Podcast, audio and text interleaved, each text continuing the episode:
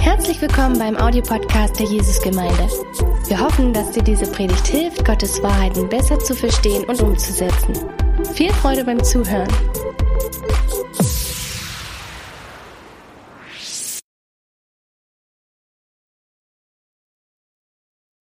Schön, dass ihr wieder alle dabei seid. Schön, dich zu sehen. Heute geht es weiter mit unserer Reihe mit Jesus unterwegs. Und heute haben wir Hunger nach Leben. Vor zwei Jahren war, waren wir in Bulgarien und äh, wir hatten ein Training äh, durchgeführt und ganz spontan äh, haben einige bei der Training uns eingeladen zu einer besonderen Geburtstagsfeier. Und äh, wir waren spontane Gäste, wir gingen zu der Feier und als wir ankamen, war richtig viel los. Wir haben die Tische angeschaut, sie waren voll geladen mit allen möglichen Sachen. Wir haben unsere Plätze gefunden und wir haben den Abend angefangen. Aber nachdem wir schon uns satt gegessen haben, haben wir gemerkt, dass wir erst den ersten Gang hatten und es kamen dann noch Gänge. Und wir haben dann wieder gegessen und dann wieder gegessen und konnten wir wirklich nicht mehr. Und sie haben so viel Essen auf den Tischen gehabt, das war einfach unglaublich. Aber das war dieser Ausdruck unserer Freude, dieser Ausdruck, dass es so schön ist, einfach zu feiern.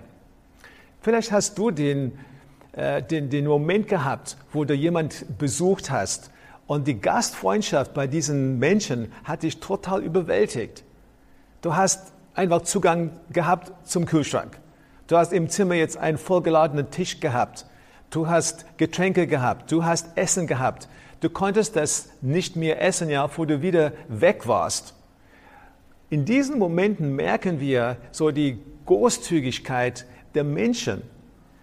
Und eigentlich, was wir heute für eine Geschichte haben, ist wirklich eine ganz andere. Es ist, es ist, es ist eine Nummer drauf mit Jesus, weil er uns dann bei dieser Geschichte, die, die wir heute lesen werden, er lädt uns ein und sagt zu uns, ich habe alles, was ihr braucht. Ich kann multiplizieren. Ich kann übernatürlich versorgen. Ich kann großzügig versorgen. Ich kann euch so viel geben, dass ihr das überhaupt nicht wahrnehmen könnt. Bei mir werdet ihr keinen Mangel haben. Und diese Geschichte heute, die geht in Johannes Kapitel 6 und Vers 5 weiter. Als Jesus seinen Blick hob, sah er eine große Menschenmenge auf der Suche nach ihm die Berge heraufkommen.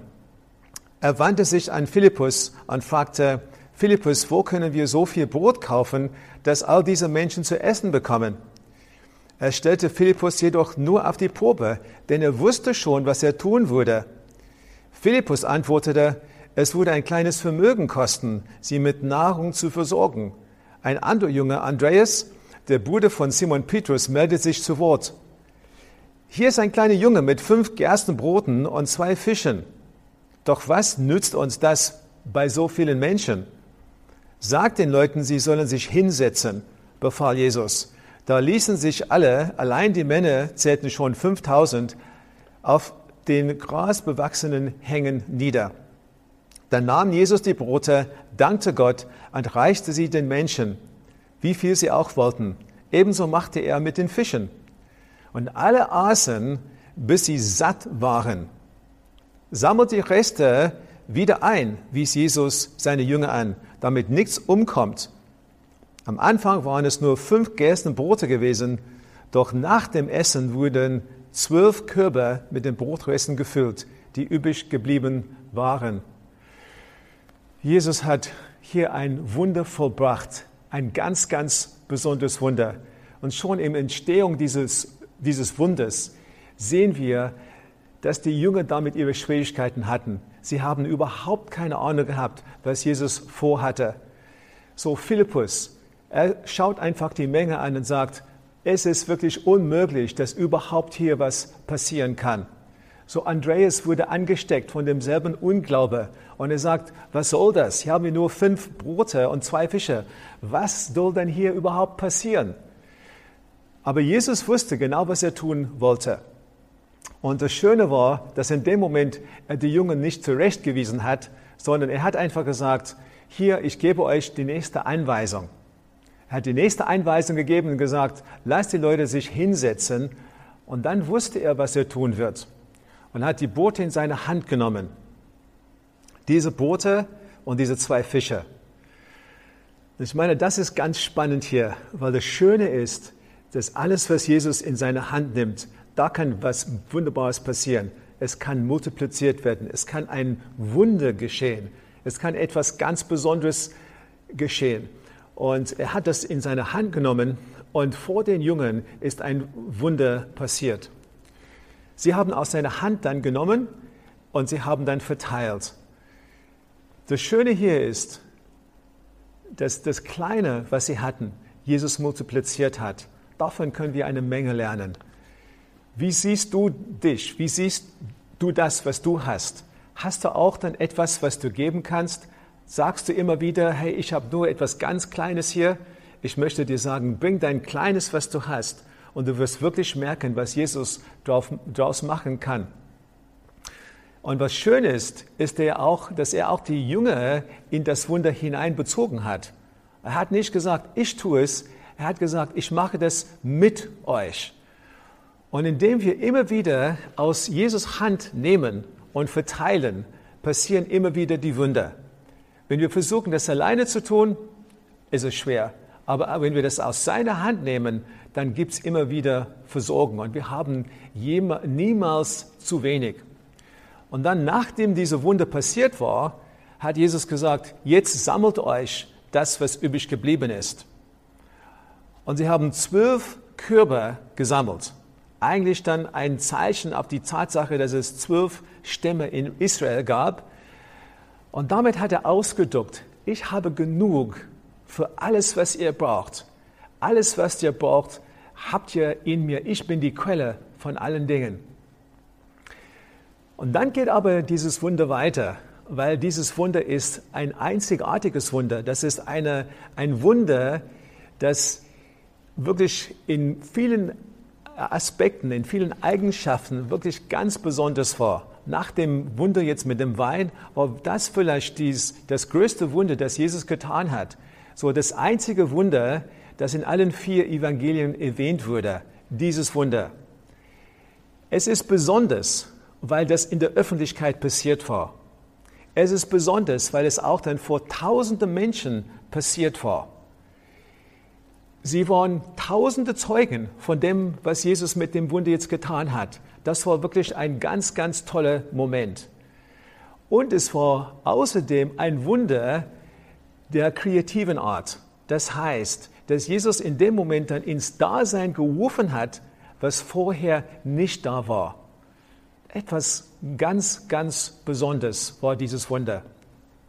Und wenn wir überlegen, dass er dann Brot multipliziert hat, wenn wir überlegen, dass es das zweite ganz große Wunder war, nachdem er dann Wein in, äh, so Wasser in Wein jetzt gewandelt, verwandelt hat, dann merken wir hier, dass Jesus auf sich dann hingewiesen hat, dass er dann sich vorbereitet hat, das Opfer zu werden, dass er sein Blut im Sinne von Wein geben würde und dass er sein Leib geben würde, das Brot geben würde, und wir hätten dann mehr als genug für alles, was wir brauchen in ihm. Er würde sich total hingeben für uns als ein Zeichen für das, was kommt. Jesus wollte an dieser Stelle nicht nur so der Versorgerkönig aber sein.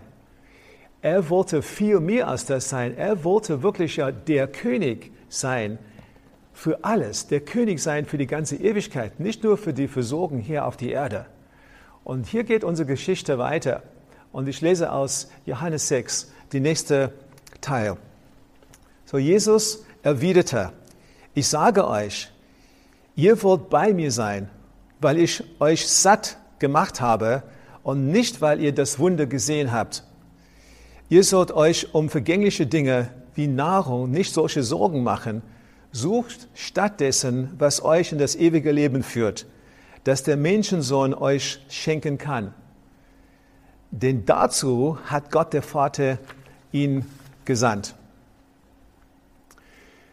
Obwohl wir wissen, dass Hunger natürlich ein Problem der Menschheit ist, haben wir noch viel tiefere Nöte. Und das ist, was Jesus hier dann anspricht.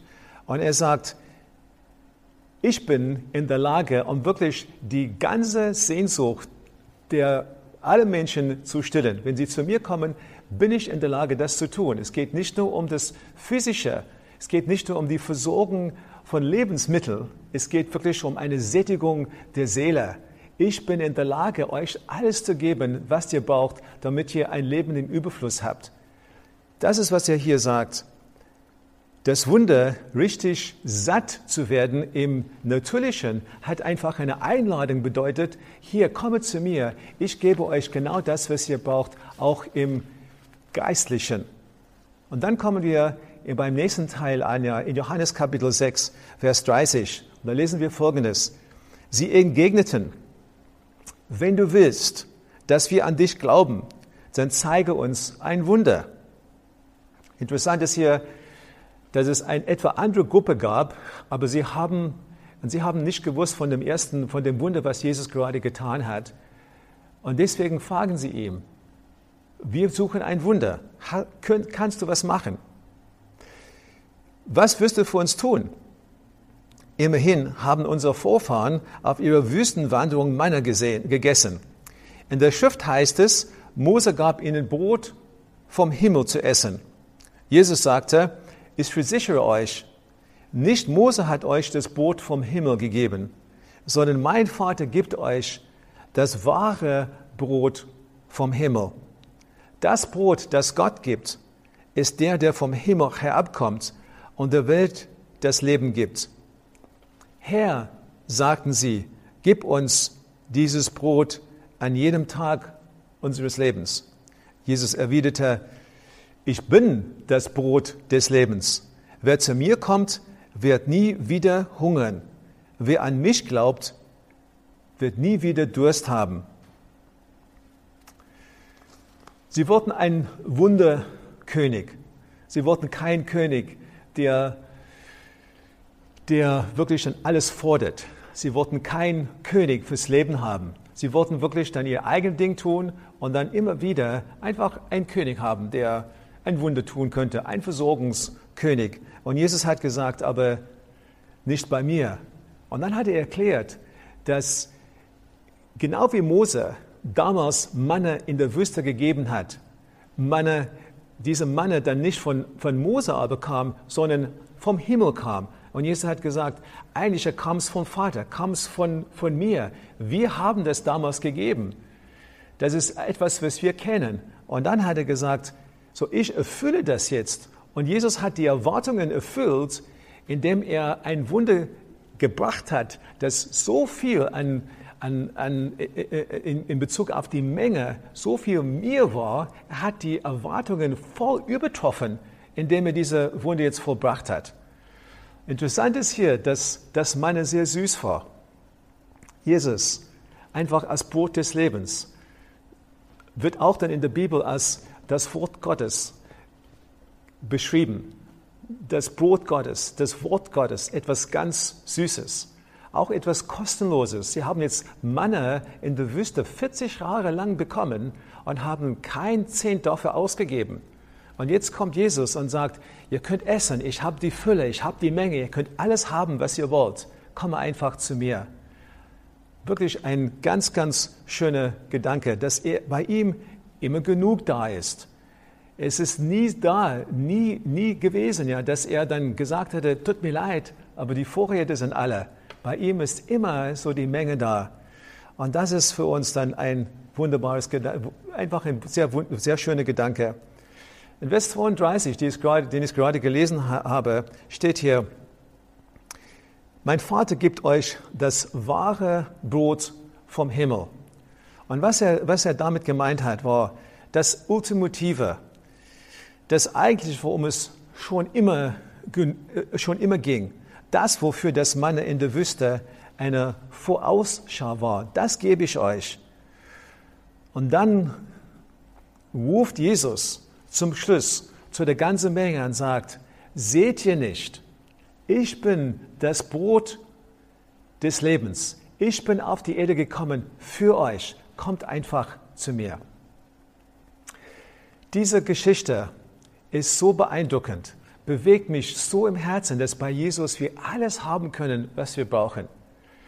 Und ich dachte für heute, wo du sitzt, in dem Wohnzimmer, in deinem Wohnzimmer, sei es in Dresden oder woanders hier im ganzen Land, vielleicht hast du Zeit und solltest du wirklich Zeit nehmen, ein paar Fragen zu beantworten.